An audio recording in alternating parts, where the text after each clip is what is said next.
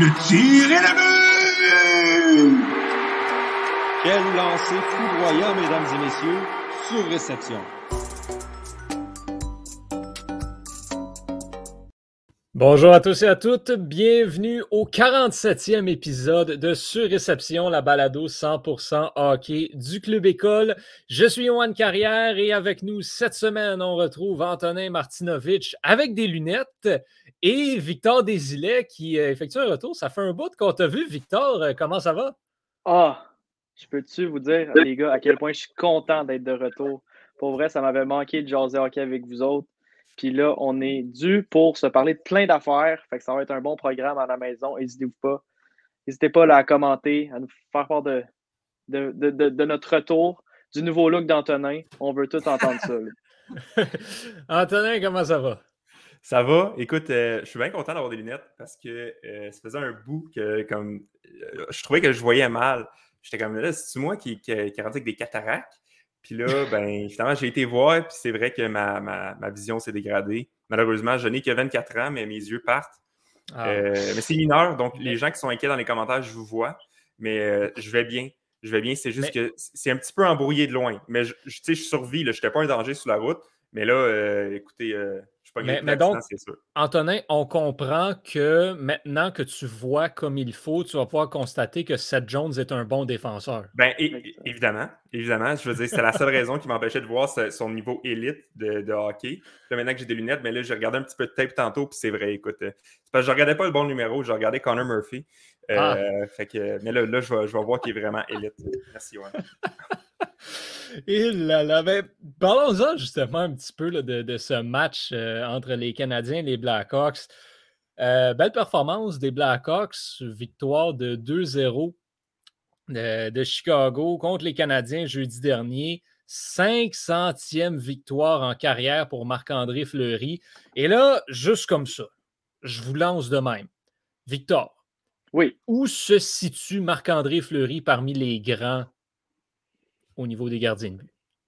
Ben, il faut dire qu'il en reste encore deux devant lui, Martin Brodeur et Patrick Roy. Je crois pas que peu importe le sommet que Marc-André Fleury va atteindre dans sa carrière, il va être dans mon esprit un meilleur gardien que ces, euh, ces deux-là, de sorte que Patrick Roy et Martin Brodeur, ils ont transporté leur équipe jusqu'à la Coupe Stanley. Je ne dis pas que Marc-André Fleury ne l'a pas fait, mais il a bénéficié d'alignement très solide devant lui. Ben, je veux dire, ceci, dit, ceci dit, les Devils des années 90, c'était pas juste Martin Brodeur. Ouais, non, c'est sûr. C'est sûr, mais il y avait un système de jeu qui était fait pour faire bien paraître n'importe quel gardien de but avec un système extrêmement euh, hermétique, défensif. C'est très, très, très, très, très bonne avec Scott Niedermayer. Tandis que à Pittsburgh, ça a toujours été l'attaque. On n'avait pas le mm-hmm. choix avec des Malkin, des Crosby et même un défenseur comme Christopher Letang qui est un caractère offensif. Par contre, Marc-André Fleury faisait le boulot en arrière et il laissait vraiment les joueurs offensifs s'occuper du jarron de l'attaque pendant que lui, il gérait, il gérait la zone défensive. Donc, c'était comme une responsabilité commune dans leur succès. Étant dit, Marc-André Fleury est dans le top 5 des gardiens de l'histoire. Mais avant, avant Brodeur, avant Roy, je ne serais pas prêt à aller là, pour l'instant. Non, je suis bien d'accord avec, euh, avec Victor. je pense que la Coupe des Pingouins en 2008-2009, si je ne me trompe pas, c'était vraiment à l'apogée de la carrière de Crosby et Malkin. C'est vraiment eux qui les ont transportés à ces victoires-là. Euh, Fleury, oui, a bien gardé les filets, mais je veux dire, tu aurais pu mettre un gardien un peu moins bon, puis ça aurait fait le boulot quand même. Puis on se souvient les deux dans la Coupe des Pingouins. Euh, c'est Matt Murray qui était dans le filet. C'est pas Marc-André Fleury qui les a gagnés, ces coupes-là. C'est plus Matt Murray. Puis souvent, Fleury, quand il y a eu un gardien qui était un petit peu supérieur à lui, s'est fait tasser. Puis ça, tu vois pas ça. Tu n'as pas vu ça avec Roy, tu n'as pas vu ça avec Brodeur. Ça a tout le temps été eux les gardiens numéro un. Alors que, tu sais, on, a vu à Vegas, on a vu à, Pittsburgh avec euh, Matt Murray, avec Tristan Jory, puis à Vegas avec Lehner. Souvent, Fleury se faisait tasser, puis c'est pas pour rien. Euh, je veux dire, on ne faisait pas confiance dans les séries contre les Canadiens. On a mis les ça ne fonctionnait pas. Fleury, c'est ça qui s'est souvent fait reprocher, c'est que dans les grandes occasions, euh, il y avait souvent. Il choquait. Euh, il choquait. Puis c'est pour ça que moi, je ne le mettrais même pas dans le top 5 des gardiens de l'histoire. Je constate qu'il y a cinq gardiens qui sont meilleurs que lui, notamment Hachek, Belfort, Grand Roy et Brodeur. Euh, je considère que c'est tous des meilleurs gardiens que Fleury. Fleury a une belle carrière, mais il a été avec des équipes aussi qui l'ont transporté. Je pense que si tu avais mis Fleury avec, par exemple, les sabres dans les 15 dernières années, je pense pas que les sabres auraient été loin dans les séries. C'est mm. ça que Brodeur, c'est ça que Roy, c'est ça que les grands gardiens de l'histoire, c'est ça que Longvist a fait pendant 15 ans à New York. Les grands gardiens poussent leur équipe vers le succès, un peu à la Carey Price. Fleury n'a pas fait ça, mais il a quand même une carrière impressionnante, puis c'est un des meilleurs gardiens de l'histoire, ça c'est sûr. Bien dit, 100% euh, d'accord avec ça. je, suis pas, euh, je pense que Marc-André Fleury, c'est un des grands, mais qui a effectivement bénéficié. Puis, oui, Martin Brodeur a eu des incroyables équipes devant lui. Oui, Patrick Roy a joué, a gagné une coupe avec l'Avalanche du Colorado qui avait une équipe ridicule. Euh, mais quand même, ils, avaient un, edge de plus sur lui. Puis des gars comme Dominique Hachek qui a éliminer le Canada à lui tout seul aux Jeux olympiques comme Marc-André Fleury n'a pas fait ça. non. C'est sûr que c'est assez difficile de le placer en avant de ceux-là, malgré que 500 victoires, c'est seulement le troisième gardien dans l'histoire euh, à le faire. On a parlé souvent de Ovechkin qui allait rejoindre le, record de, de, Gretzky pour les buts. Euh, bon, Marc-André Fleury ne va pas avoir 191 autres victoires dans la Ligue, mais 51, comme s'il joue encore 3-4 ans, ça se ferait? Est-ce que selon vous, il va rejoindre Patrick Roy ou il arrête euh, comme Moi, je crois qu'il va, va, le dépasser dans, dans l'optique où cette année, j'ai l'impression qu'il est capable d'aller chercher peut-être d'ici la date limite des transactions, là, un 8-10 victoires facile avec les Blackhawks. Je ne serais pas surpris qu'il change de, qui change d'équipe à la date limite et qui rejoindre une équipe. On en parle depuis deux ans, pratiquement, les gars comme les Oilers, qui ont besoin peut-être de quelque chose, une nouvelle solution dans, les filets. Puis à ce moment-là, avec les Oilers, pour aller chercher au-dessus de 10 victoires faciles, ce qui veut dire que Marc-André Fleury, pour atteindre Patrick Roy, aurait besoin d'aller chercher seulement une trentaine de victoires suite à cette saison. Évidemment, son contrat vient à, échéance au terme de la prochaine campagne. Il va falloir que quelqu'un ait cette confiance-là, lui donner un contrat. J'ai aucun doute, moi, qu'il va être capable de se trouver un, rôle d'auxiliaire, puis d'aller jouer un petit 20 parties par année, peut-être en gagner 10, 12, puis en, l'espace de deux ans, peut-être dépasser Brodeur. Euh, pas Brodeur, Roi, pardon. Mais ceci étant dit, il va falloir qu'il y ait une équipe qui lui fasse confiance mm-hmm. pour qu'il dépasse ça. Mais s'il y a le temps de jeu, j'ai aucun doute qu'il va dépasser euh, Patrick Roy. Puis il va falloir, ben, va falloir justement, c'est ça, qui joue, qui, qui ait mm-hmm. envie de continuer aussi. C'est sûr que.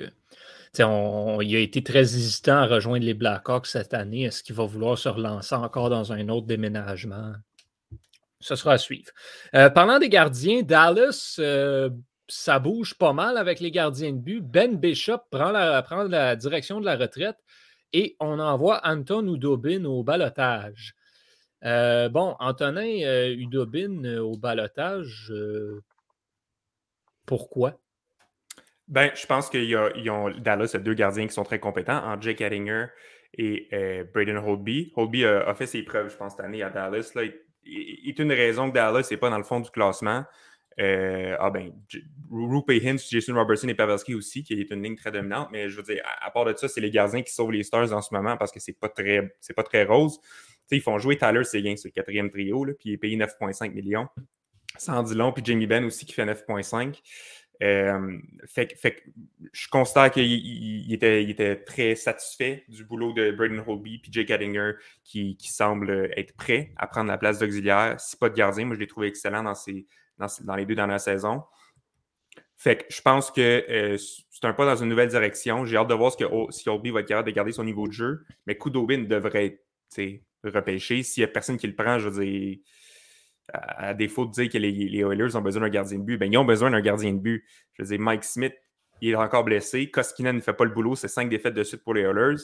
Puis Stuart Skinner ne fait pas le boulot du tout. Comme à lui, puis Jonas Johansson, là, pire gardien de la ligue. Euh, fait que moi, si j'étais Ken Allen, euh, ben, premièrement, je démissionnerais, mais deuxièmement, j'irais chercher Kudobin. Euh, Kudobin est très solide, même s'il est vieux, c'est le scorpion kazakh. Euh, puis il, est incroyable. Les, Oilers ont besoin d'un gardien. Je ne peux pas croire qu'il y, a 32 équipes dans la ligue, 31 équipes qui vont faire comme Ah non, on n'a pas besoin de lui. Non, non, prenez-les. Il va vous sauver, je vous le garantis. Euh, moi, je le prendrais si j'étais le Canadien là, pour aller euh, être en, relève à, Jake Allen. Oui. Ben, faut pas aller. souvent, ce qu'on oublie là-dedans, c'est que avant de réclamer un joueur, les directeurs généraux vont passer à travers l'agent du joueur. Dans le sens mm. qu'ils vont passer un appel à, l'agent de Koudobin puis ils vont dire Écoute, ton client, as-tu envie de venir à Edmonton? Ici, là, sais-tu qu'on a déjà trois pieds de neige? Peut-être que le projet est intéressant avec les Oilers du point de vue de Koudobin parce qu'il peut se dire Écoute, c'est une équipe, on le voit, là, ils ont les deux meilleurs joueurs au monde qui aspirent aux grands honneurs de cette saison. Mais venir jouer pour le Canadien de Montréal, c'est peut-être moins intéressant. Oui, il va avoir des bons bodés finlandais ici, mais est-ce que Koudobin va vraiment vouloir venir ici? si, euh, Jeff Gorton parle à l'agent de Koudobin puis il dit Écoute, moi, mon client n'a aucun intérêt à venir jouer ici, je ne pense pas qu'il va, être réclamé. Euh, ceci étant dit, tu as raison, Antonin, c'est un gardien qui mérite d'avoir sa chance dans une organisation puis qui peut encore offrir des solides minutes de jeu. Je, je, je, je suis comme un peu réticent, par contre, à. En tout cas, moi, être Koudobin, j'aurais aucun intérêt à venir jouer pour le bleu, blanc, rouge. on va voir. On va voir. Il est rendu à un stade dans sa carrière où je ne sais pas s'il va courir tant que ça non plus après les minutes de jeu, où il y en a peut-être un peu sa claque aussi. Ben, ça dépend. Il va peut-être renaître de ses cendres s'il se fait offrir un poste numéro un, de jouer devant des, derrière des McDavid, des Drysaddle, puis mm. d'aller sur une, petite streak, euh, ça, peut te motiver. Euh, surtout si l'équipe a des aspirations. Je ne pense pas que les Stars ont des aspirations pour la Coupe cette année, en tout cas pas dans la manière qu'ils jouent. Euh, fait que je pense que si peut-être une destination où l'équipe a des chances d'aller vers la Coupe, je pense que Kudobin serait peut-être tenté d'y aller. Je suis d'accord. Mhm. ce, sera, ce sera à suivre. Puis bon, Ben Bishop, ça faisait longtemps qu'on la voyait venir. Ça, c'est bon, ça frappe un petit peu, mais en même temps, comme tu le dis, Antonin, les Stars ont, des, ont déjà deux gardiens de but qui font le travail. Ça fait que Ben Bishop le perdre, c'est triste, mais en même temps, je pense que ça fait longtemps qu'il n'était plus dans les plans de l'organisation. Ah non, c'est ça. Il a essayé de revenir au jeu. Euh, il, a, fait un match de conditionnement dans la Ligue américaine de hockey. Il a donné huit buts. Ouais. Euh, je pense qu'il a fait comme gamme. Ça fait deux ans que j'essaie de me rétablir dans mon genou, ça ne fonctionne juste pas. Euh, il a pensé à sa santé avant tout, puis c'est ça qui est important. Puis, bravo à lui, une belle carrière. Euh, à, son, à son meilleur, Ben Bishop était un des meilleurs gardiens de la Ligue. souvent dans la conversation pour le Vizina. fait que chapeau à lui, belle carrière. Hmm.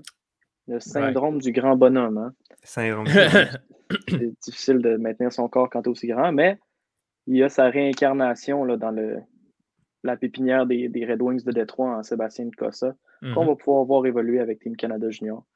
Donc, euh, on n'est pas au bout de, nos peines dans la division atlantique euh, avec les grands gardiens. Quand on parle de, de euh, Francis Lavallée dit est-ce que Anaheim pourrait être une équipe qui pourrait prendre une chance sur lui avec l'absence de Gibson? Peut-être. Peut-être, mais je pense que ça, dépend c'est qui le backup de Stollers, parce que Stollers a été excellent depuis le début de la saison, vraiment. Là, il a fait du solide boulot en, backup.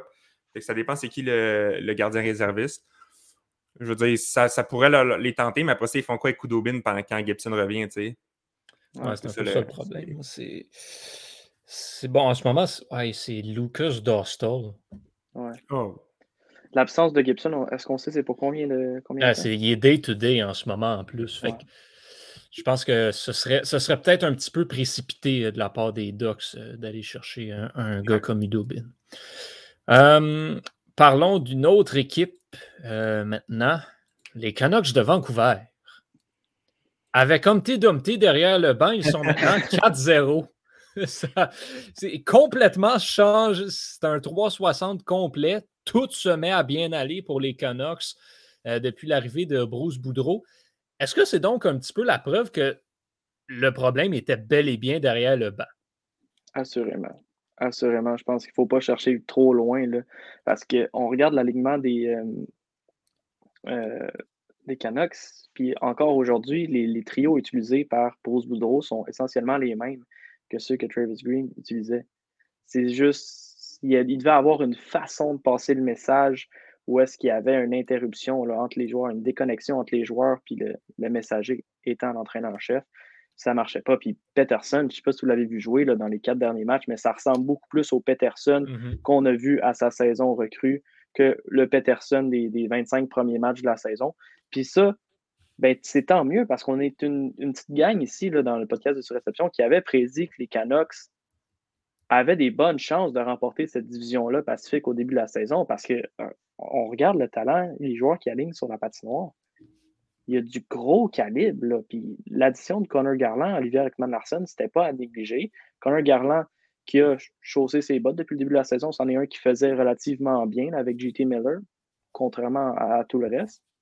Mais là, c'est tout le monde qui commence à mettre la main à la pâte puis le gâteau lève. Fait que c'est cool à voir parce que on va avoir, on va avoir une fierce compétition dans cette division-là. Il n'y a rien de gagné parce que les Canucks, maintenant, avec 26 points, sont juste à 6 points d'une place en, en, séries éliminatoires, puis il reste 45 matchs à jouer. Donc, ça va être hyper intéressant si on aime ça veiller tard, de regarder les matchs dans l'Ouest euh, jusqu'au mois de mai.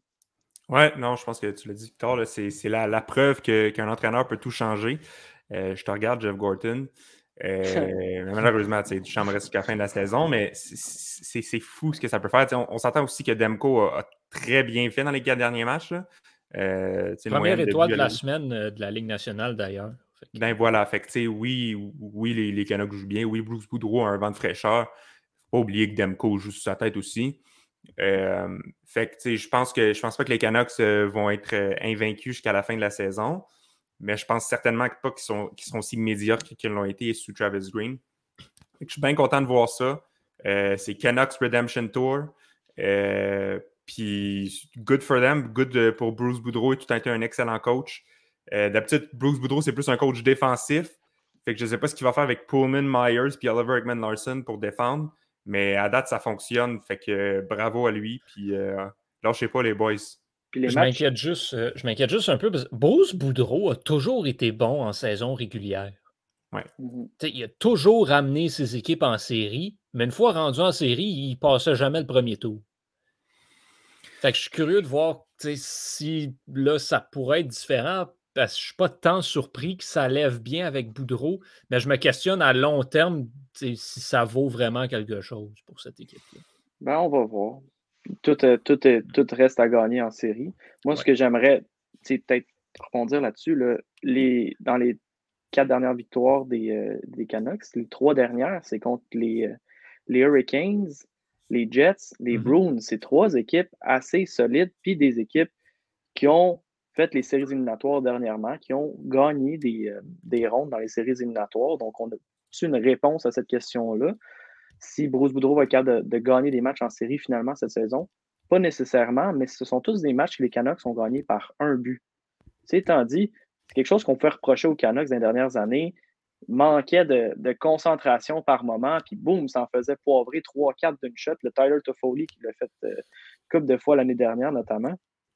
Mais là, être capable de jouer contre des adversaires de taille, les Jets, les Hurricanes, les Bruins, puis de gagner des matchs serrés, ça, c'est un changement d'identité de caractère qu'on voit déjà chez la troupe de Bruce Boudreau. Donc, on a peut-être une petite piste de réponse, Johan. Peut-être que cette année, c'est l'année où est-ce que Bruce Boudreau va avoir les joueurs pour gagner en série. Il, est tôt. Ben, tu as deux de ces matchs-là aussi, il faut le dire. Euh, Boston, Boston puis Winnipeg, ça a été gagné en tir de barrage aussi. C'est sûr. Euh, fait qu'il y a ça aussi. Bon, les Canucks ont du talent, sont supposés gagner en tir de barrage. fait que mm-hmm. euh, c'est sûr que c'est ça, mais effectivement, la belle prestation contre les Hurricanes, puis le 4-0 contre Los Angeles aussi, euh, c'était assez convaincant comme victoire. Il y a eu un autre changement sur, dans l'organisation des Canucks. Antonin, on, attendait, on se disait, bon, ben, Marc Bergevin est maintenant libre comme l'air. Est-ce que les Canucks vont prendre une chance sur lui? Est-ce qu'ils vont s'essayer sur un nouveau personnage? Est-ce qu'ils vont aller, qu'est-ce qu'ils vont faire? Jim Rutherford. Je suis tanné, Je suis tellement tanné. Pour vrai, pour je suis tanné. C'est quoi? Man, Aquilini, là, y a-tu pensé genre deux secondes? Y a-tu vu ce que Rutherford a fait? Il s'est-tu dit Rutherford a perdu sa job parce que c'est le meilleur DG de la, du monde?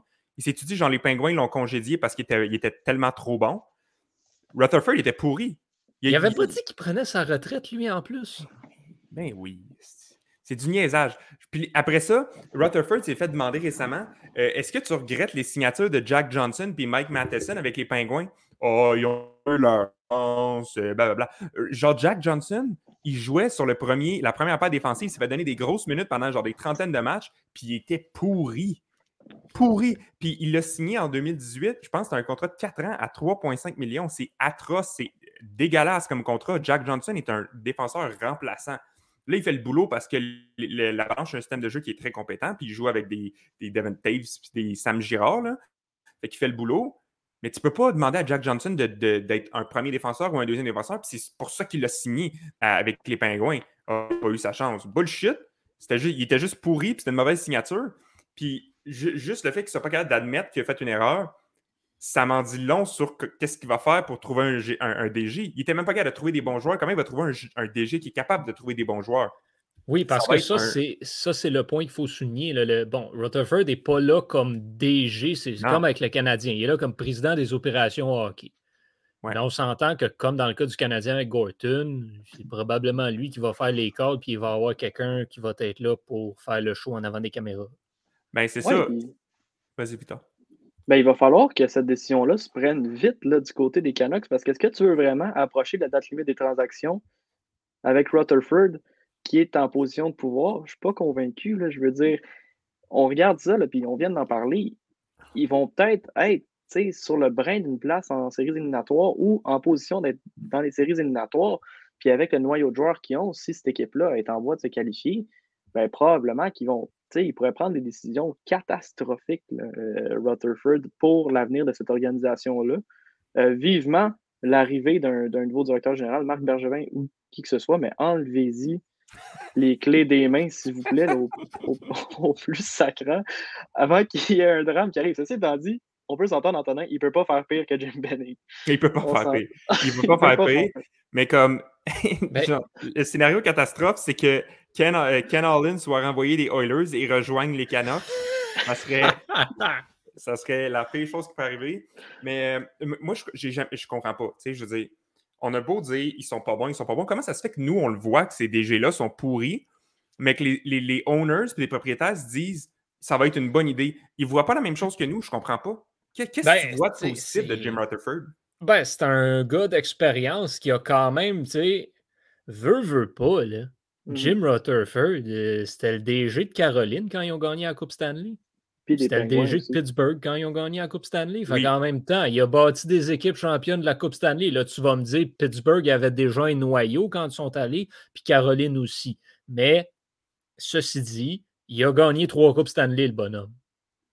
Fait que c'est probablement ça qu'il voit.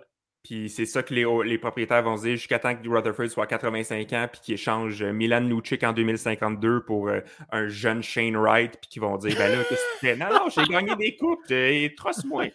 fait que c'est comme à un moment donné, il faut passer à autre chose. Je comprends pas qu'il y a encore un emploi puis je suis bien déçu de la Coligny, mais on verra ce qu'il va faire avec le, DG. Si le DG est capable d'avoir un poste plus important que lui, ben c'est une victoire, puis sinon ben bonne chance les Canucks. Ben Ouais, si on a capable d'avoir un bon DG, moi, je, je, peux vivre avec Rutherford comme président, dans le sens où est-ce qu'avec les Hurricanes puis avec les Pingouins, Rutherford, il a été bon pour assembler des équipes qui ont trouvé des diamants, là, mais in the rough, le diamond in the rough, des Genzel, des Dominic Simon, des Brian Ross. C'est tous des joueurs qui sont venus épauler Nick Crosby dans, dans la lourde tâche de, de, ramener la Coupe à Pittsburgh.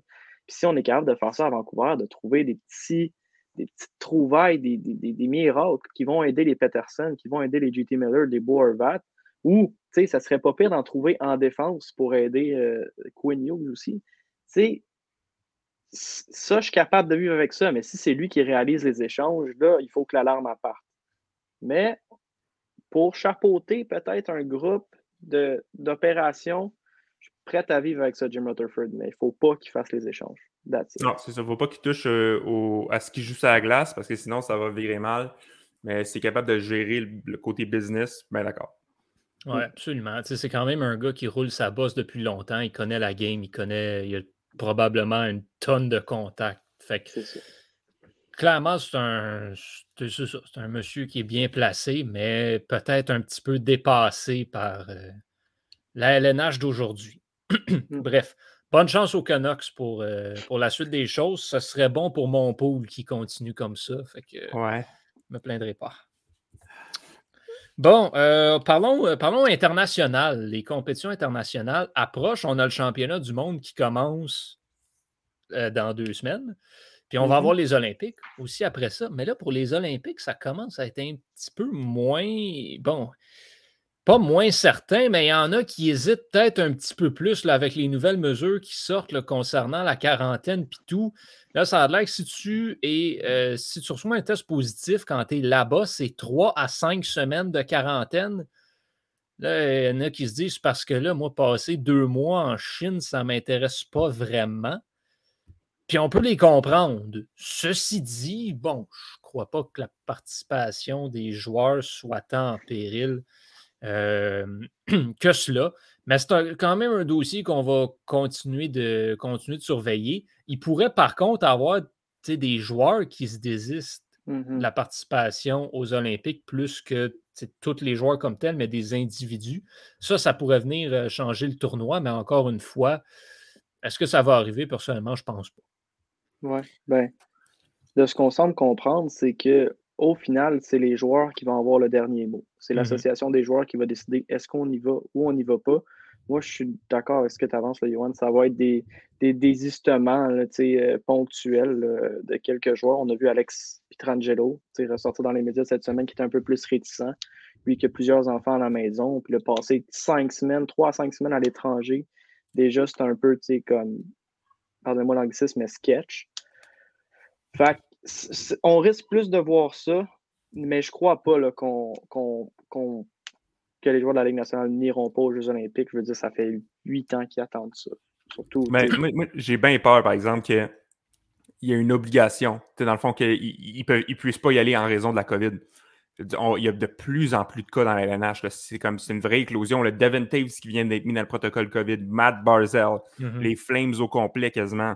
Euh, dernièrement, tu as eu euh, les sénateurs. Il y, a, plein, plein, plein de cas qui, surgissent. J'ai peur qu'il y ait tellement de joueurs qui soient à risque que la LNH fasse comme, ou les joueurs fassent comme, man, genre, il y a trop de cas de COVID, on peut juste pas y aller. Tu qu'est-ce qui arrive s'il y a une éclosion dans, mettons, les Oilers, puis après ça, les Pingouins, puis après ça, tu sais, l'Avalanche, McKinnon, la pogne, tu sais, qu'est-ce que tu fais? Qu'est-ce que tu fais, tu sais? Tu tu- t'envoies-tu quand même tes joueurs s'il y a des risques d'éclosion, puis moi, je sais pas, puis ça me fait de plus en plus peur. Je sais même, tu sais, moi, personnellement, j'ai des craintes que la LNH soit en arrêt complet, même si. euh, parce que là, il y a de plus en plus d'éclosions. Je veux dire, c'est un pic là, en ce moment. Fait que je ne sais pas qu'est-ce qui va se passer. Je suis pas en train de faire des. des, des, je suis pas en train de dire que la LNH va arrêter, c'est pas du tout ça. Puis je me base sur rien pour dire ça. Mais moi, personnellement, j'ai des craintes que la LNH fasse peut-être comme wow, OK, ça devient un peu plus euh, out of hand. Ce serait drôle quand même qu'on ait des joueurs qui y allent, mais d'autres qui ne peuvent pas parce qu'il y a des éclosions de COVID. Puis que tu te ramasses avec une espèce de mix de des joueurs de la LNH, l'équipe de la Coupe Spangler, des joueurs juniors. Comme, eh, tu sais, tu- pour avoir une ligne, mettons, avec genre David Mark Shifley, Desharnais. David Desharnais, puis genre, euh, je sais pas, euh, mais Shane Wright. ça, Ouais. ça serait tellement drôle. c'est Mais pas même temps.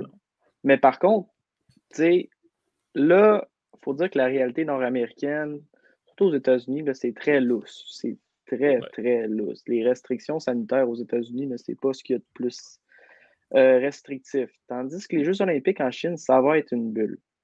Il Mhm. faut pas oublier ça. Puis il y a eu une bulle dans la Ligue nationale euh, pour les pas les dernières séries éliminatoires, mais celle d'avant, en 2020, oui. Puis aucun cas positif tout le long de l'expérience. Donc, si on s'assure que toutes les mesures sanitaires sont mises en place, puis qu'au départ des joueurs, personne n'est contaminé, je vois mal comment la contamination pourrait se faire en Chine quand ils vont être, lockdown.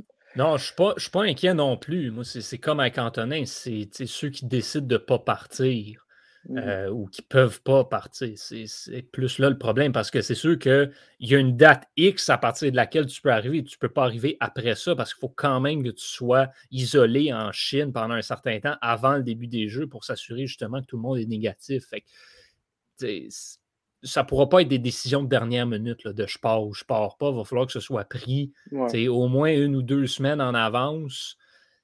Et c'est à ce moment-là que ça pourrait peut-être venir faire en sorte que certains joueurs vont, euh, vont Je pas pense que les, les joueurs vont être aussi, ils vont le savoir. Je veux dire, la seule raison pourquoi Carey Price enfile son, son équipement présentement à Brossard, c'est dans l'espoir d'aller aux Jeux Olympiques. Fait que lui, là, c'est sûr qu'il n'ira pas d'importer. Il, Non, non. Va, il va rentrer à 8 heures, il va aller voir Angela puis ses filles. là. Puis ça va être tu sais, comme limite les contacts parce que moi, je veux pas. Je veux pas qu'il y ait un, un de mes Q-tips qui sorte positif puis que je sois empêché de vivre mon rêve de- depuis Sochi 2014 à cause d'une erreur bête comme ça. Je pense que ça va être la même. Nathan McKinnon, ce gars-là mange pratiquement pas de sucre parce que tellement il est professionnel. Fait que lui, il ira pas faire le party non plus.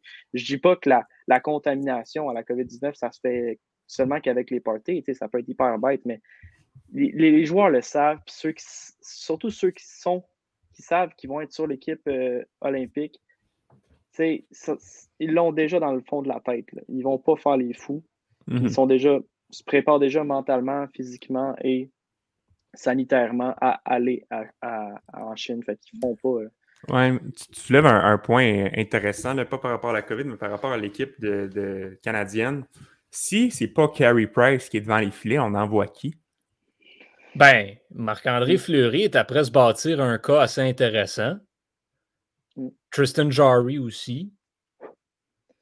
Tristan Il y a- Jory, il y c'est intéressant, mais euh, tu sais, je pense que Ben, c'est parce que Carter Hart, ça fait pas mal deux ans qu'il est en train de se rayer de la liste, puis Non, il te reste Bennington.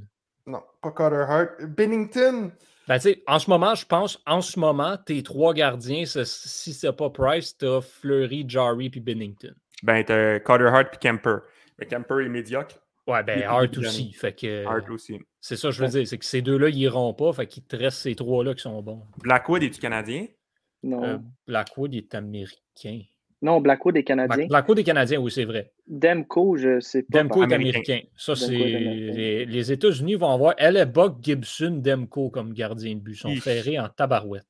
Ouais. Un par période. Essaye les battre. Essaye les battre. C'est quand même- Non, mais moi, moi personnellement, j'irais peut-être avec Bennington. Ouais, c'est Ben, sûr. Ça risque d'être saison. ça. Ça risque d'être un tandem Bennington-Fleury si Price y va pas. Ouais, c'est pas mauvais, c'est pas mauvais, mais c'est pas Price. Que- Cam Talbot? Ah, Cam Talbot, je l'aime. Il est bon. Il est bon, Talbot. Mais je pense pas qu'il va avoir le. Non. Il ne sera pas dire Ouais. oui. Ben, On là. s'entend que c'est Doug Armstrong, le DG de, de Team Canada. fait que c'est sûr que Bennington y va, peu importe. Mais euh, après ça. Ah, si Price est en santé, c'est Price à 100%. Ouais. Puis s'il est en santé puis il ne choisisse pas. Non, euh, On, on s'entend. Ben, Armstrong l'a dit, si Price est disponible, on le prend. Puis, c'est ça qui me fait capoter. Carey Price, il va revenir au jeu une semaine avant de partir. Il va gauler deux games avec les Canadiens. Il va s'en aller aux Olympiques. Il va gagner la médaille d'or avec une moyenne de buts alloués de genre 0,95 parce que c'est Carey Price. Comme, ça va être ridicule. Ouais. là, il va revenir, puis on va être comme Yay, Carey Price is back. Puis là, il va donner genre 6 buts en deux games. Puis on va être comme Ah, ok. exactement. j'espère que tu vas être bon dans les séries, mais ils les feront pas. Fait que là, ben, ça va être triste. Non, ça va, ça va vraiment être ça. Puis ça va être hilarant. Mais ouais, non, ce sera, euh, ce sera à watcher euh, cette situation-là de, de gardien de but. Puis des joueurs aussi, tu sais, c'est un gars comme Petrangelo se désiste. Bon, des- au niveau des défenseurs droitiers, je pense que le Canada est correct, là, mais euh, si Petrangelo il va pas, ben tu rentres euh, Ekblad dans l'alignement. Ben, je pense que je pense que tu es correct.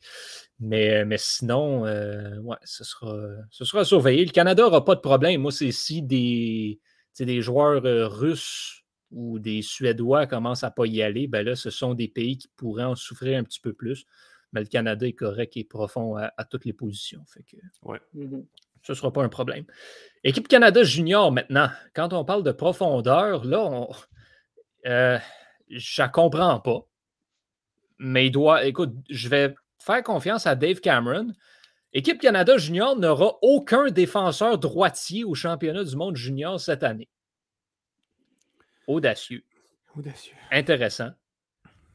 Euh, pourquoi maintenant? C'est- Ce qui est curieux, c'est que c'est ben, c'est que c'est surtout dans les invitations. Oui, là, il n'y en a Ben, aucun Brent qui fait la Clark. course. Brent Clark, je veux dire, il, euh, il doit avoir un petit côté, euh, une punition ou quelque chose qu'on ne sait pas parce que ça, c'est un gros oublié de l'édition de cette année. C'est dit, on, on regarde la défensive, du Canada, avec Owen Power, Kaden Goulet, on a un, un, gros tandem. Je ne dis pas que c'est comme un Byron Drysdale l'année dernière, mais c'est deux gros chevaux de bataille qui peuvent te manger des, à la Thomas Chabot, là, des 25-28 minutes par match. C'est ce qui fait que. Bonne chance pour passer ces deux gars-là. c'est des gros bonhommes qui patinent mm-hmm. bien et qui sont défensifs à fond.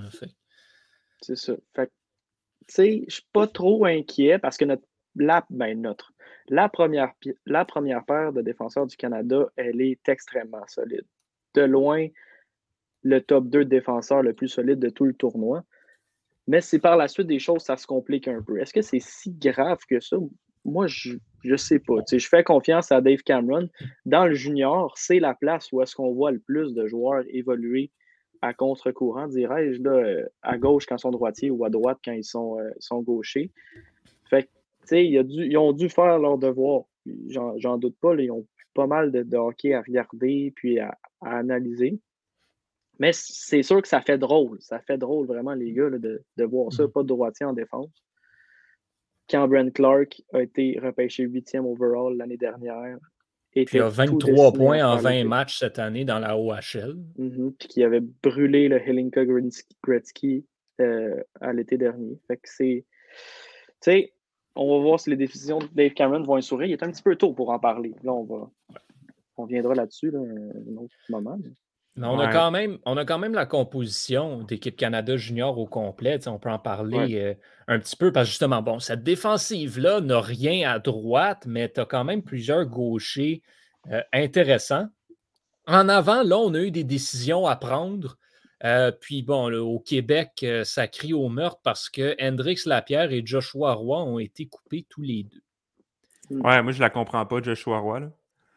Euh, ben moi, c'est la pierre que je comprends pas. Roi, je, vis avec très bien, mais la pierre, je la comprends pas. Ben, en fait, les deux, les deux ça, soulève des questions. Là. je trouvais que je peux pas vraiment parler pour la pierre parce que je l'ai pas trop vu, mais Joshua Roy, je trouve qu'il a, super bien joué. Euh, je trouve qu'il y avait une belle chimie avec certains joueurs, puis je, trouve ça dommage. Je trouve ça dommage, mais l'an prochain, c'est sûr qu'il va le faire. Ouais. Ben, moi, je je pense que je peux expliquer ça dans le sens que Roy, il a bien fait, il a bien paru, mais il jouait avec Connor Bedard. Est-ce que Bedard est titulaire des succès de Roy? Il jouait contre le U-Sports. C'est ça. Mais, tu sais, on le sait que Bedard, ou on le savait que Bedard allait faire l'équipe, même s'il y avait un camp normal, parce que ce gars-là est exceptionnel.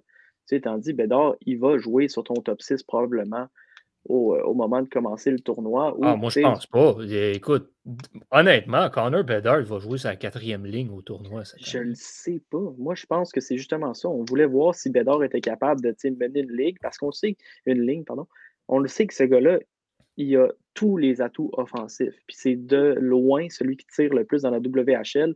Quand il a la rondelle sur son bâton, il t'amène ça dans le trafic, puis il t'amène ça au filet, puis c'est ça que tu veux. C'est ça que ça te prend pour gagner des matchs. Fait que là, on le mettait lui avec Joshua Roy. Puis Joshua Roy, dans mon livre à moi, il est excellent quand il a un rôle de production offensive. C'est dit, dans l'équipe Canada Junior, on le savait déjà que ça allait être les Genter, que ça allait être les, les, les, euh, Jake Neighbors, que ça allait être les, les meneurs de garde offensif. Fait qu'on cherchait plus des joueurs de rôle.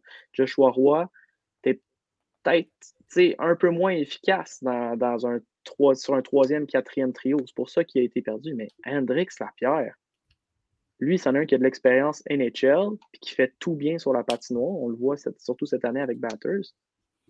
Qui ne fasse pas la cote. Ça, j'ai trouvé ça choquant. Ça, j'ai trouvé ça choquant parce que lui pourrait autant dans l'alignement être ton premier centre que ton quatrième centre, puis il va extrêmement bien s'adapter aux ordres de l'instructeur. Fait que ça, ça, la pilule est plus difficile à avaler. Joshua Roy, je peux vivre avec. Il va le faire l'année prochaine. Il est encore très jeune. Hendrix Lapierre, je trouve que c'est on crache un gros morceau. Ceci étant dit, Seth Jarvis, les gars, que j'avais quatrième dans mon mock draft 2020, on s'en rappelle, il n'a pas fait l'équipe l'année dernière, Team Canada. Mm-hmm. Puis il est excellent avec euh, les Hurricanes. Regardez, il est rendu. Il est rendu. des fois, ça peut juste être un outil de motivation là, pour, euh, pour Hendrix ou même pour. Oui, absolument. Il y, y, en a qui mentionnaient que c'est en raison de la congestion qu'il y a au centre. tu regardes les joueurs de centre d'équipe Canada, junior, tes quatre, tes quatre centres, c'est probablement McTavish, Wright, Ridley Greig puis Maverick Book. Hmm. Avoir Bourque sur ta carte, c'est un méchant lutte, on s'entend. On s'entend Hendrix Lapierre ou Maverick Bourque. Comme. tu aurais pu en mettre un à l'aile, effectivement. Mhm. Mais c'est pas comme s'il allait perdre de quoi euh, sans le prendre. Mais je pense que tu peux, quand tu un joueur, justement, comme tu dis, qui a de l'expérience de la Ligue nationale, ça peut amener un plus euh, intéressant. Mais comme je te dis, voilà, Connor Bedard, bon, à 16 ans, c'est rare, ça n'arrive pas, en fait, que tu vois un joueur de 16 ans jouer sur tes premières lignes au championnat junior. Même McDavid n'avait pas joué dans le top 6 de du Canada l'année qu'il avait faite à 16 ans. Fait que s'il si, connaît un tournoi de malade, tant mieux pour lui, puis il va se faire monter, mais je ne pense pas qu'il va avoir le temps de jeu pour. on se souvient, Alexis Lafrenière, la première année qu'il l'avait fait, euh, ben, il n'avait pratiquement pas joué, puis il n'avait pas été intincelant. McDavid, même chose. Je pense qu'Honneur Bedard, là, cette année, va être un joueur de soutien. L'année prochaine sera un des top 6, mais après ça. Il va dans la ligue après ça. Oui, exactement. Fait il ne sera pas là. Parce que là, tu regardes le top 6, Perfetti, Johnson, Neighbors, Genter, McTavish, Wright. Ouais, c'est très J'aime bien Connor Bedard, mais il ne va pas tasser aucun de ces gars-là. Ben, ouais, tu as, raison. Je pense que tu me fais changer un peu d'avis. Il ne commencera pas sur le top 6, mais il est... je vais, je vais me, mouiller. Là. Je pense qu'il y a ce qu'il faut pour tasser un de ces gars-là. Je suis d'accord. Un, un, Neighbors ou un Genter, peut-être, qui n'ont pas été les plus constants dans les performances internationales des dernières fois qu'ils ont joué pour l'Unifolier. Je suis entièrement d'accord. Je pense que c'est ça. Il va commencer sur la troisième ou la quatrième, mais s'il connaît un bon, euh, un bon début de tournoi, il pourrait monter. Surtout que le Canada a un groupe facile cette année dans le championnat mm-hmm. junior. donc, euh, ça pourrait, ça pourrait s'avérer. si, on, si on est à l'aise d'y donner beaucoup de temps de jeu, il pourrait, il pourrait light up l'Allemagne euh, assez facilement, ce gars-là. Ça va être un beau temps des fêtes. Ça sera un beau temps des fêtes, assurément. D'ailleurs, pendant qu'on en parle un petit peu, euh, ben, on vous invite à la maison à suivre notre couverture du championnat du monde junior cette année avec le Club École. On va faire une couverture quotidienne. Donc, vous vous souvenez de l'Euro, vous vous souvenez des Jeux olympiques. On ramène le podcast aux premières loges cette année. Donc, à tous les jours, on va faire un résumé euh, de ce qui s'est passé, des matchs. On va analyser les performances de toutes les équipes, de tous les joueurs. Euh, surveillez dès la semaine prochaine sur le site web. On va publier un article de prévision pour chaque pays en vue de cette compétition-là également. Donc, euh, surveillez ça. Ce sera sur, sur, toutes nos plateformes, sur tous nos réseaux. Donc, championnat mondial junior, ça commence le 26 décembre au Boxing Day. Yes, sir. All right. Bon, parlons canadien pour finir ça. Euh, les Canadiens de Montréal affrontent ce soir les Pingouins de Pittsburgh. Ouais. Bon. Là, ça devient difficile de parler des Canadiens parce que j'ai l'impression qu'il n'y a plus rien à dire. Ouais. Comme non. 70% de la masse salariale est sa liste des blessés. Qu'est-ce que tu fais avec ça? Hey, le Canadien, tu sais que depuis le dernier match, euh, en, raison de comment les statistiques sont compilées dans la Ligue nationale, ce qui est un petit peu niaiseux, Charlie Lindgren mène maintenant la Ligue nationale au niveau de la moyenne de buts alloués et est deuxième pour le, pour, le, taux d'efficacité. En deux games, trois games? Genre. Ouais. Ben, c'est ça. Mais bref, tu as perdu 4-1 contre Charlie Lindgren. T'as perdu 4 contre Charlie. Et voilà. Ah, c'est une histoire Disney, là. Disney mais, tu sais, les Canadiens sont comme, je pense, 31e dans la ligue. Ouais. Puis avez-vous déjà vu une équipe avoir autant de blessés et avoir un gros drop-off de même? Jamais. Il y, en a eu, il y en a eu des équipes qui ont été blessées comme ça dans les dernières années. Là. Et jamais, jamais ils sont tombés de même. Jamais ils ont juste fait comme ben on est pourris maintenant parce qu'on a autant de blessés. Tu sais, les pingouins, il leur manquait Crosby, Malkin le temps, puis jamais ils ont été pourris de même. Parce que quand tu as un système de jeu qui fonctionne, tes joueurs sont capables de remplir le rôle, puis ça marche quand même. Tu avais Marc-André dans les filets. Ouais. ouais tu avais Marc-André dans les filets, c'est sûr. Aussi avais Paul Martin en défense. Ah, il était bon, Paul Martin. Il était excellent. Ouais. Puis Jordan Stall en attaque. Jordan Stall, quelle légende. Mais il, reste que les Canadiens ne sont pas 31e dans la ligue à cause des blessés. C'est sûr que ça aide pas, mais ils ne sont pas là pour ça. Détrompez-vous. Pensez. Tu sais, là, je veux pas. Je veux voir personne le dire Ah oh, oui, mais attendez que les blessés reviennent, là, on va être bon. On sera. Non. Non. Non. Les Canadiens, ils sont poches. Les Canadiens ben, sont poches. Ceci dit, si, si tous les joueurs qui sont blessés, j'inclus Price et Weber, jouaient, Ah. je pense que le Canadien serait dans le portrait des séries. Mais Pe- le Canadien ne serait pas ouais. premier de l'Atlantique, oublie Non. ça. là. Mais non, pas, pas, avec, pas avec ce système de jeu-là, puis pas avec ce coaching-là. Je suis désolé du charme, là. Mais ça, ça, ça marche, ça marche pas. Puis c'est pas, c'est pas les blessés. Là, au début de la saison, on disait Ah oui, mais il nous manque Edmondson, puis il nous manque Byron. Ben oui, mais on n'était pas à Edmondson puis à Byron de gagner. Là. Je veux dire, come on. Là. Euh, puis, puis- puis même Price, Price aurait beau faire des miracles qui est average en saison régulière les dernières années. Fait que c'est pas lui qui nous aurait sauvé. De toute façon, regarde ce que je suis en train de le dire. là, on l'a dit huit fois dans les 15 derniers épisodes. Fait que t'as raison, il n'y a plus rien à dire sur le sujet. Les Canadiens sont poches. Fait que noyez, noyez votre peine avec de la bière ce soir. Puis, puis là, en plus, là, je regarde ça. Là. Le Canadien de Montréal a joué 29 matchs. Ça, c'est 4 de plus qu'Ottawa, qui est 30e. C'est 6 de plus que les Highlanders, qui sont 29e.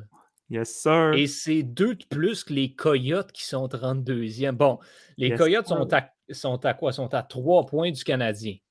Fait qu'il faudrait qu'ils gagnent leurs deux matchs en main, ce qui n'arrivera pas.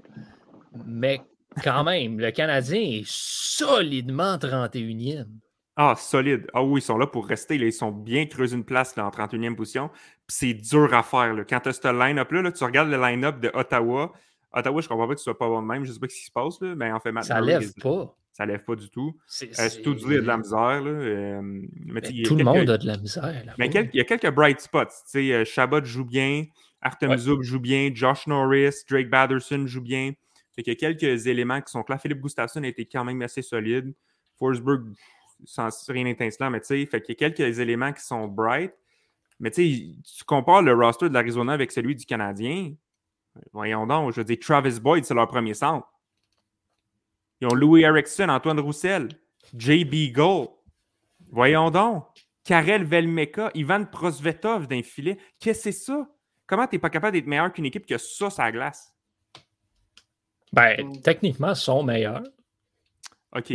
Fair, ouais, fair enough. Ouais, mais les Coyotes ont Shane Gostis Bear. C'est ça l'affaire, un vrai défenseur numéro un. OK. Est-ce que Shane Gostis Bear est un meilleur défenseur que Seth Jones dans ta tête, Antonin? Oui, OK. oui, oui. C'est Gustus Bear. Je m'excuse, Seth Jones avec les Coyotes. non, Seth, non, Seth Jones avec les Coyotes. Ah, pour vrai, je paierais pour voir ça. Ça serait vraiment hallucinant. là. Et Seth Jones qui fait une montée à la porte-pièce, qui tente de passer à Travis Hey. Boyd et c'est raté. Seth Jones avec les Coyotes, là, je pense qu'il jouerait 45 minutes par game. Oh, minimum. Minimum 45 minutes. Puis il finirait la soirée avec moins 8. 42 Hey, c'est minutes de temps de jeu en avantage numérique.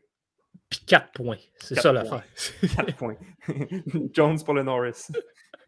Ah, Ouais, ben, écoute, on, on peut peut-être en parler dans quelques instants, mais euh, hey, j'avais de quoi. Fallait que y avait, j'avais un point à amener au sujet des Canadiens. Puis, euh, ben, ça m'énerve parce que je l'ai euh, ouais, complètement. tiens, tu peux parler un peu pour te laisser le retrouver. Ah, les Pingouins, là, quand il y avait des blessés dans le temps, ils savaient que Malkin allait revenir, ils savaient que Crosby allait revenir, puis ils savaient que quand ce joueur-là allait revenir, ben, tu avais une chance de gagner, pas gagner, Mhm. pas gagner des matchs, de gagner la coupe. Là, penses-tu que Toffoli ou euh, sais, Lekonen, il regarde ça puis il dit Bon, ça va bien nos affaires, ça va pas trop bien, mais Edmondson il revient, Byron il revient. Une fois que ces gars-là reviennent, c'est pour la coupe, on est parti pour la gloire.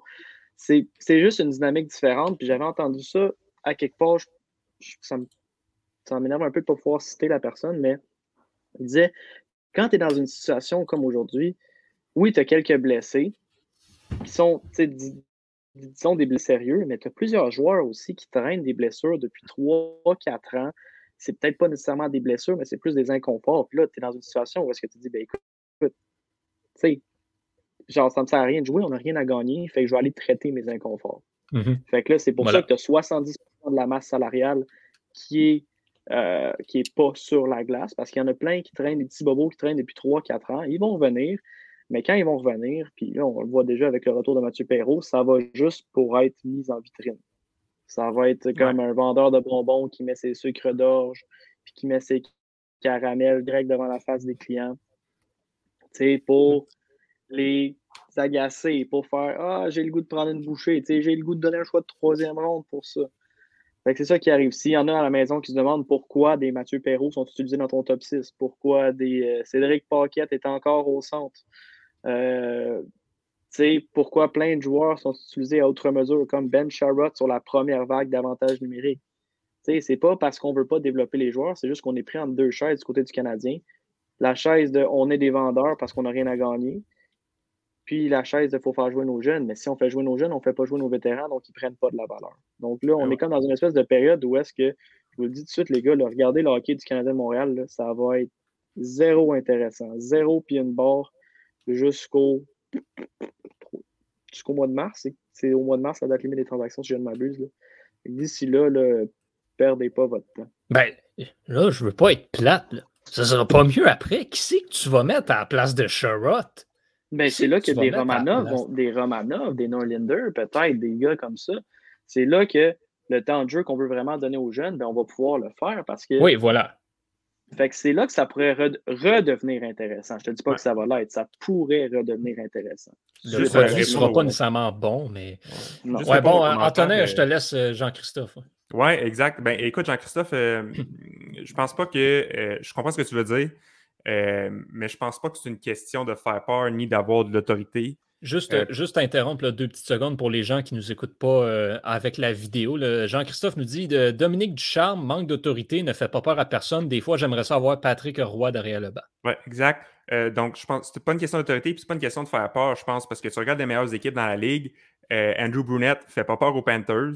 Rod Brindamo fait pas peur aux Hurricanes. Jared Bednar. Hey, T'as-tu vu ses guns à Rod Brindamo? Moi, je ah, pense qu'il fait peur à bien du monde. Mais il, il, inspire plus de l'admiration envers ses guns que de la crainte. Euh, Jared Bednar, tu regardes Bruce Cassidy, tu regardes John Cooper, c'est pas des gens qui sont autoritaires puis des gens qui font peur, c'est des gens qui ont un système de jeu que les joueurs adhèrent. Ils adorent leur coach, ils adorent jouer pour leur ville puis pour leur équipe. ça fait que ça fonctionne. Il y a une chimie, il y a une compréhension mutuelle entre l'entraîneur et les joueurs, c'est ça qui fait qu'il fonctionne. John Tortorella, euh, beau, il était bon, mais il n'a pas gagné de coupe dans les dix dernières années. Hein? Euh, puis parce que les régimes autoritaires, ça ne fonctionne plus. C'est plus ça qui marche. Tu regardes les meilleures équipes, c'est les équipes qui ont le plus de fun de sa patinoire. C'est rare que tu vois une équipe qui se crie après, puis qu'il y a un coach qui crie après ses joueurs, que ça fonctionne. Pour ça que Tortorella n'a pas de job. Puis c'est pas un Patrick Roy qui va changer, puis que les Canadiens vont faire comme Oh my god, je me fais crier après, je vais jouer. Non, non. Non, c'est pas ça le problème. Le problème, c'est qu'il y, a un coach qui n'a pas un système de jeu qui est comprenable et qui est exécutable par les joueurs. C'est ça le problème. Patrick Roy ne changerait pas ça, selon moi. Puis tu sais, entre toi et moi, là, Patrick Roy, c'est pas si tant un bon coach que ça. Ben non, c'est pour ça qu'il a perdu sa job avec l'Avalanche. Tu sais, moi, pour moi, Patrick Roy, si je suis le Canadien, je le veux pas comme coach. Là, il est pas bon. Hey, ça fait 22 000 ans qu'il coach les remparts et qu'il fait rien avec. Les seules fois qu'il fait de quoi avec les remparts, c'est quand les joueurs sont tous des superstars. Fait Patrick Roy, comme DG, je pourrais la comprendre, mais comme coach, non. Non, hmm. voilà. C'est pas de Patrick Roy que les Canadiens ont besoin, c'est d'un coach qui est compréhensif, qui s'exprime bien dans les deux langues, et qui est capable de faire passer un message.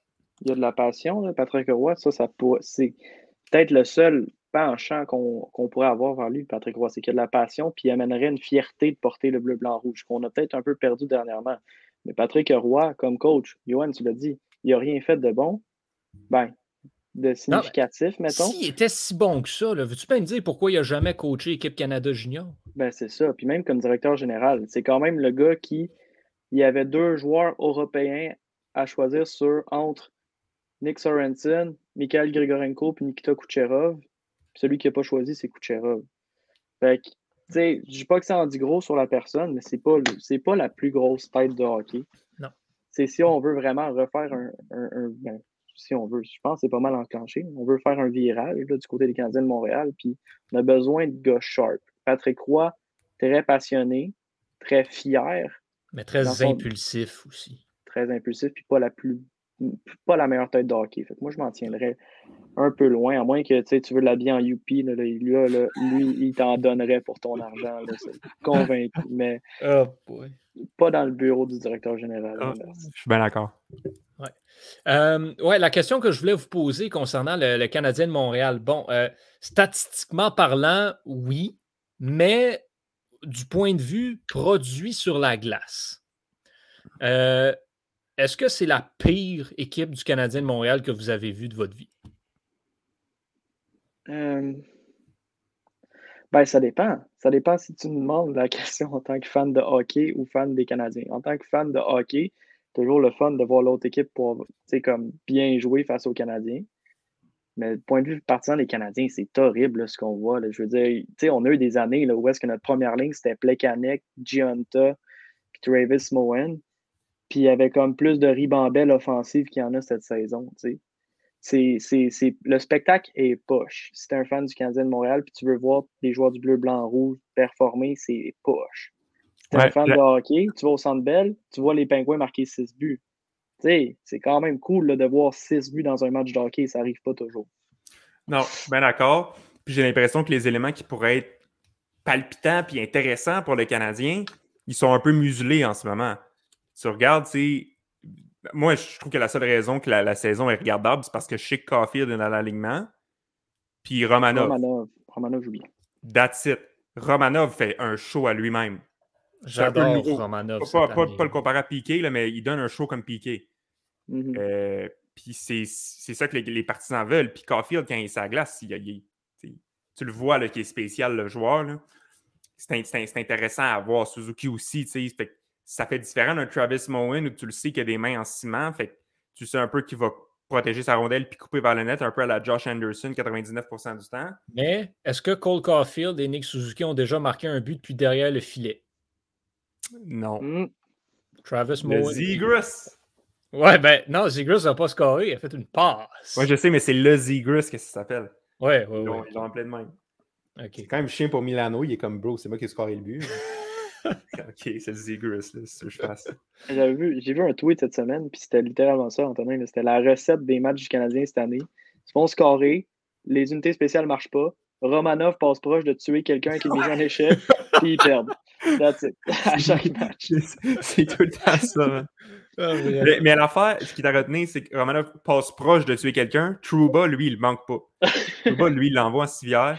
Euh, puis je sais qu'il y a un débat sur Twitter là-dessus. On- on- je veux juste quelques mots là-dessus. là. Trouba, ses hits étaient légaux. Absolument. Il, il Puis moi, était c'est très légaux, c'était des clean les hits. C'est un sport qui va vite.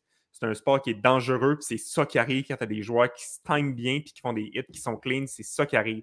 Les joueurs sont au courant de ce danger-là. Ça ne veut pas dire qu'il faut changer la ligue.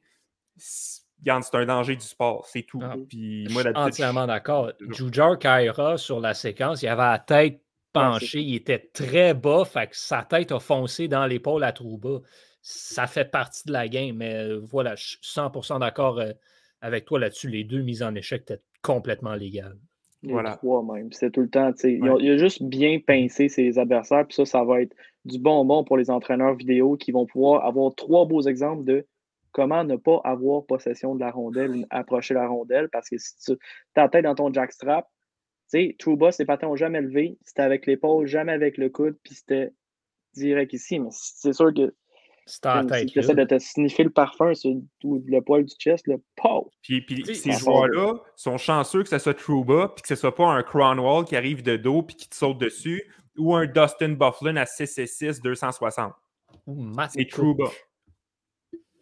Fait que- Ouais, ben, ben, c'est ça. Puis, puis tu sais, tu parles de- des entraîneurs vidéo, tu sais, c'est- pas des deux de pique, là, tu sais. Bon, OK, oui, il a étampé Jujar Kaira, mais après ça, il est allé pincer Nathan McKinnon. Ouais. Mhm. Tu sais, c'est pas n'importe qui, là. Fait que tout le monde peut apprendre de ça, effectivement. Puis ça démontre que, tu sais, ben, des erreurs en protection de rondelles, c'est pas juste les plombiers qui en font.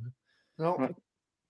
Effectivement, keep your head up, kids, si tu veux pas te faire clobber comme Trouba a fait. Ouais. Bon, Canadien Pingouin à Pittsburgh ce soir. Vos prédictions pour le match, euh, Victor?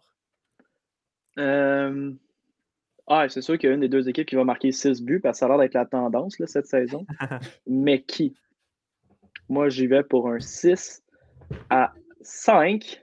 Oh, shit. Canadien de Montréal, Laurent Dauphin qui va marquer. Non, Et, non, euh, ça, ça arrivera pas. ça. 6 à 5, les Canadiens. Un but de, de- du Dauphin. Je vais pour ma part avec une défaite de 4 à 1 contre les Penguins de Pittsburgh. Crosby va marquer. Genzel va marquer. Il joue pas, il n'est pas sûr de jouer par Non, contre. Genzo, je Ah, joue Genzel, ah ben oui, il est week, euh, day to day.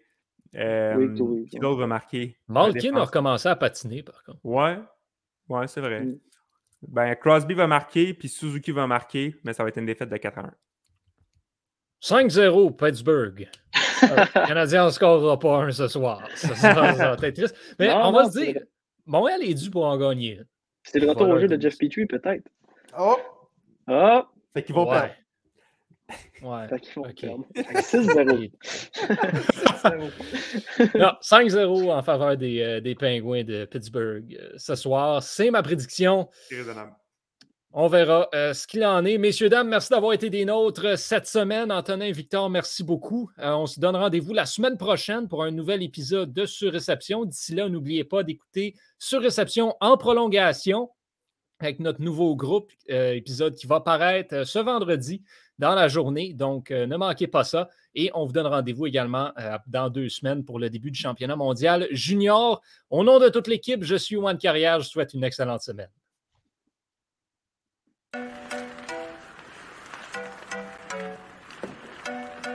Le tir est le but! Quel lancer foudroyant, mesdames et messieurs, sur réception.